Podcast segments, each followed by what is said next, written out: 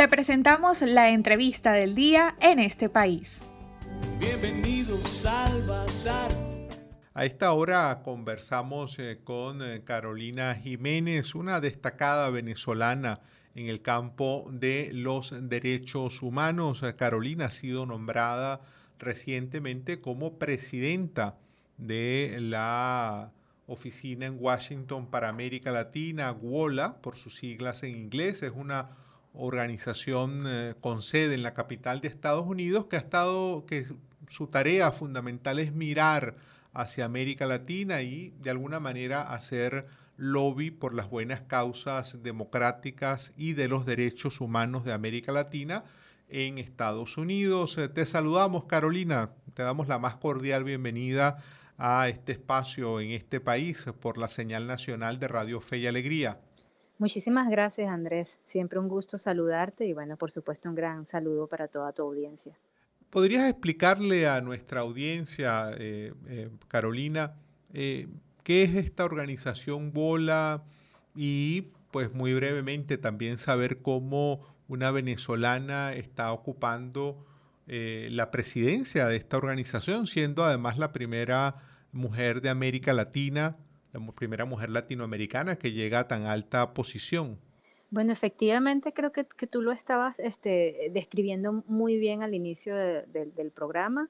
Eh, UOLA es una organización que, si bien está basada en Washington, este, e, es una institución que busca representar los intereses, eh, las necesidades y las posiciones de las organizaciones de derechos humanos y de los movimientos sociales latinoamericanas frente ¿no? a lo que es la política exterior de Washington hacia la región. Creo que una de las cosas más importantes es justamente servir de puente ¿no? Eh, para, que, para asegurarnos que las voces y las necesidades de América Latina estén presentes en un país en donde se toman decisiones que pues afectan, ¿no? De otra manera, de una u otra manera la región latinoamericana. Bueno, es una organización que tiene 47 años, entonces es una organización con una gran tradición y en ese sentido, como tú decías, yo me siento este, pues muy honrada, ¿no? De ser la, persona, la primera persona de América Latina en ocupar este puesto eh, pero bueno, aparte de sentirme muy privilegiada por, pues, la decisión que tomó la,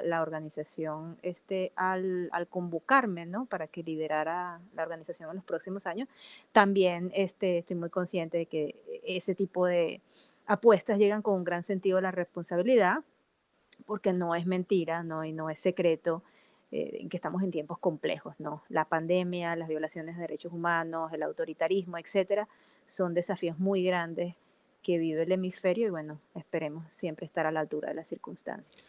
Eh, Carolina, mm, hablamos de, de WOLA, esta organización que es la oficina en Washington para América Latina, es una organización no gubernamental.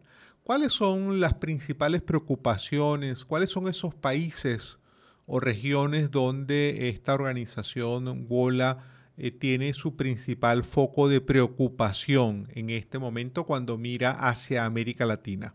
Sí, son varios ¿no? los países este, en donde, por razones históricas, ¿no? UAL ha tenido una gran presencia y sobre todo hoy en día en un contexto de una crisis ya más generalizada de derechos humanos donde está poniendo la lupa, ¿no? Este, Colombia, ¿no? que bueno, por tantos años estuvo inmerso en un conflicto armado y que lamentablemente cuando ya se van a cumplir cinco años de, los acuerdos de paz sigue aún viviendo pues altos índices de violencia e inestabilidad. Es un país donde Bola tiene una, presencia y un trabajo muy constante. México, ¿no? Obviamente el país vecino, ¿no? De relaciones complejas y difíciles con Estados Unidos, otro país también de mucha importancia. Y Centroamérica, ¿no? En general, no solo Nicaragua, sino todos los países del, llamado Triángulo Norte, Honduras, El Salvador y Guatemala, también son, son bastante importantes para Bola. Y por supuesto, eh, y ya esto es algo relativamente más nuevo, este, a raíz, ¿no? Justamente de la, de la crisis política venezolana y de la eh, de, cómo Estados Unidos ¿no? ha jugado eh, o tiene intereses particulares en, Venezuela. Eh, el programa de Venezuela fue establecido en la organización y ya lleva, ya lleva varios años ¿no? haciendo incidencia para que la política hacia Estados Unidos, de Estados Unidos hacia Venezuela, sea una política positiva ¿no? y, que, que nos lleve a, a soluciones y no lo contrario. Entonces, como puedes ver, ¿no? Este, es, un trabajo extenso eh, y como siempre con una visión a favor, ¿no? De las y los latinoamericanos. En el caso del papel que tiene WOLA como un organismo eh, que mira hacia América Latina y lo hace desde Washington, eh, básicamente, ¿cuáles son los interlocutores principales de ustedes allí en la capital de Estados Unidos? ¿Con qué tipo de entidades se relacionan para mm, hacer llegar de alguna manera la voz de, de los problemas que aquejan a, la región? Bueno, Wola en realidad como interlocutores tiene a, los, a los tres poderes públicos, ¿no? O sea, Wola ha, acompañado, para hablar del Poder Judicial como tal, ha acompañado este, casos ¿no? en los que este, eh, desde la región ¿no? se ha usado el sistema de justicia norteamericano para eh, lograr ¿no? protección de derechos y en ese sentido pues ha habido un trabajo, como digo, desde el sector judicial. Pero definitivamente los, yo diría que la interlocución como más, que, que más se privilegia es es la del Poder Ejecutivo y la del Poder Legislativo justamente este, porque pues son los poderes en donde se promueven leyes ¿no? o políticas públicas que afectan de una manera más directa ¿no?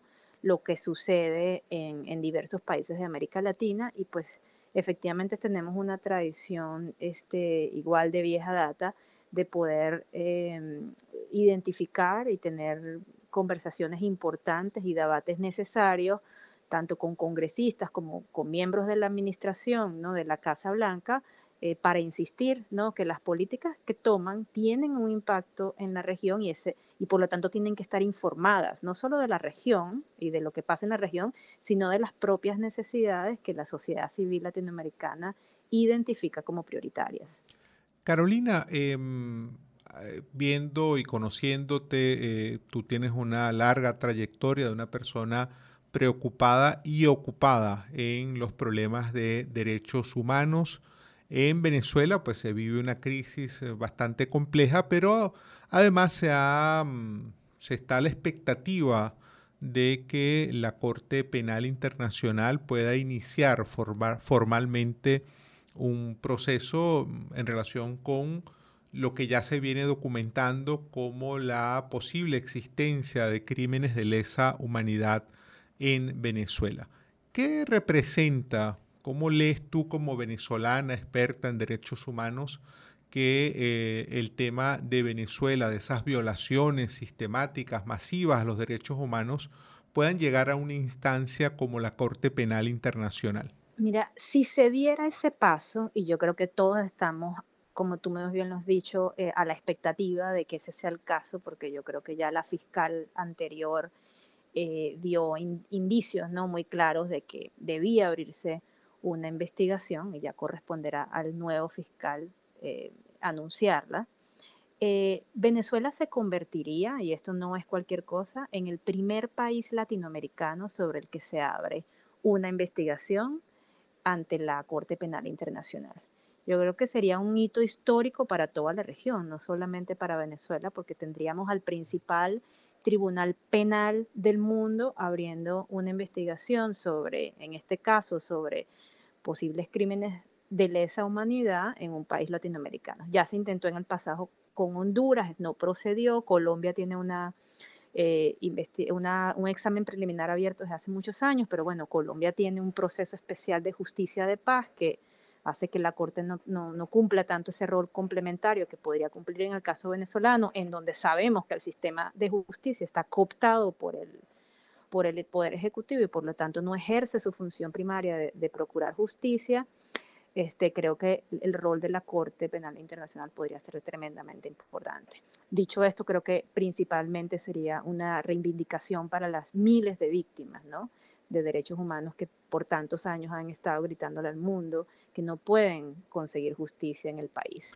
Carolina, mm, para que nuestros oyentes en, Venezuela entiendan, eh, ¿en qué se diferencia? ¿Por qué, mm, en, qué consistiría la diferencia de un proceso ante la Corte Penal Internacional con lo que ya hemos tenido por ejemplo, con varias sentencias de la Corte Interamericana de Derechos Humanos. ¿En qué se diferencia una instancia y otra y cuál sería la gran novedad en el caso de que finalmente la Corte formalice este proceso? Por una parte, la, Corte Interamericana de Justicia es una corte en donde se juzga a los estados, ¿no? Este, los casos en, los que Venezuela ha estado eh, sentenciada, y, son varias, las sentencias son contra el Estado venezolano. Por ejemplo, el caso del amparo, que es uno de los casos este, más famosos en, en la jurisprudencia interamericana en general, la Corte encontró que el Estado venezolano este, no solo no investigó, bloqueó el acceso a la justicia, cometió este, eh, violaciones a derechos humanos contra una comunidad, etcétera, etcétera, y entonces le pide al Estado ¿no? que repare a las víctimas. Entonces no hay responsabilidades de una persona como tal o de, un, o de los miembros del ejército como tal, si bien obviamente están nombrados en la descripción de los hechos y de la sentencia, pero para la Corte Interamericana de Justicia la responsabilidad estatal, ¿no? Este, se pone sobre la mesa. La Corte Penal Internacional tiene una particularidad este, y es que identifica y procesa responsabilidades penales individuales. Y esto es sumamente importante porque aquí estamos viendo el accionar de la justicia internacional eh, realmente, ¿no? Posicionándose sobre las personas directamente responsables por crímenes de gran gravedad, crímenes de lesa humanidad, genocidio, etcétera, ¿no?